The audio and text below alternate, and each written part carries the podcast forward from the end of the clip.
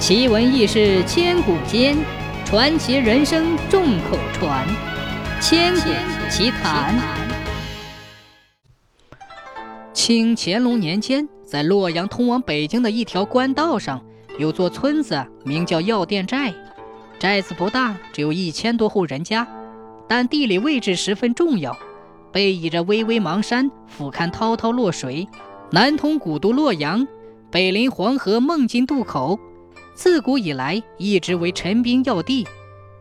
那时候药店寨的人大部分姓黄，只有一家姓张的。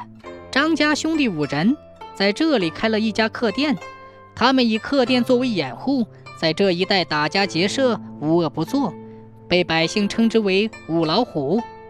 就连河南知府傅中庸也不敢惹他们。这一年，乾隆皇帝来到洛阳游龙门。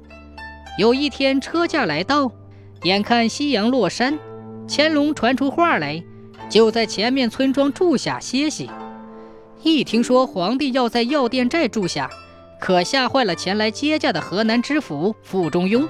他连忙向总管太监禀告：“哎，前面药店寨有一伙强人，经常打家劫舍，为非作歹，下官不才，至今尚未剿灭，恳请总管大人禀明皇上。”今晚千万不要在此处住下，以免歹徒惊驾。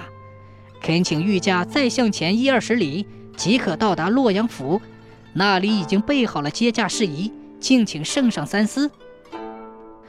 大总管听罢了知府的禀告，就如实奏明了皇上。乾隆一听，大怒说：“好个副知府，几个小贼竟都拿不了，真是个不中用的奴才。”接着，乾隆寻思了一下。叫大总管福尔过来，如此这般的吩咐了一些话，然后摆驾直向河南府洛阳城奔去。再说这药店寨的张家兄弟，听说乾隆皇帝要来，一个个嘀咕开了。这个说可要千万小心，若是惊扰了皇帝，那可要遭殃了。那个说，要是触怒了皇上，他调来重兵，咱们这个小药店寨可就抵挡不了喽。于是传令一般狐朋狗党说：“皇帝近日要来，且不可惹是生非。”张家兄弟也是提心吊胆，躲在寨里，时刻准备逃上邙山。后来听说乾隆皇帝的人马匆匆赶过药店，张家弟兄这才松了口气。当晚，他们招来狐朋狗党，摆开酒宴，大吃大喝起来。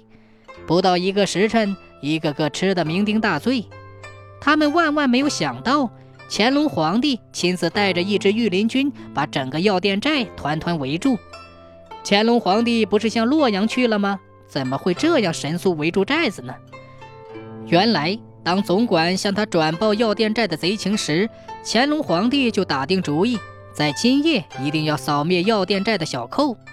于是就暗中部署，让后面卫队留下一部分兵丁，埋伏在邙山的深沟里。待到三更，出其不意地包围山寨，把张氏五虎一网打尽。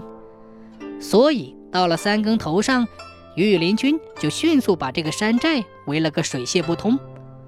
村中的穷苦百姓一看村外一片灯笼火把，皇帝亲自把山寨围住，于是大伙动手打开寨门，迎进官兵，又带领着冲进张宅，一举活捉了张家兄弟。天色大明，乾隆皇帝传出旨来，张家兄弟就地处斩，焚毁张家店，药店寨改名为药店，表示永远光耀。又传下圣旨，把傅知府削职为民。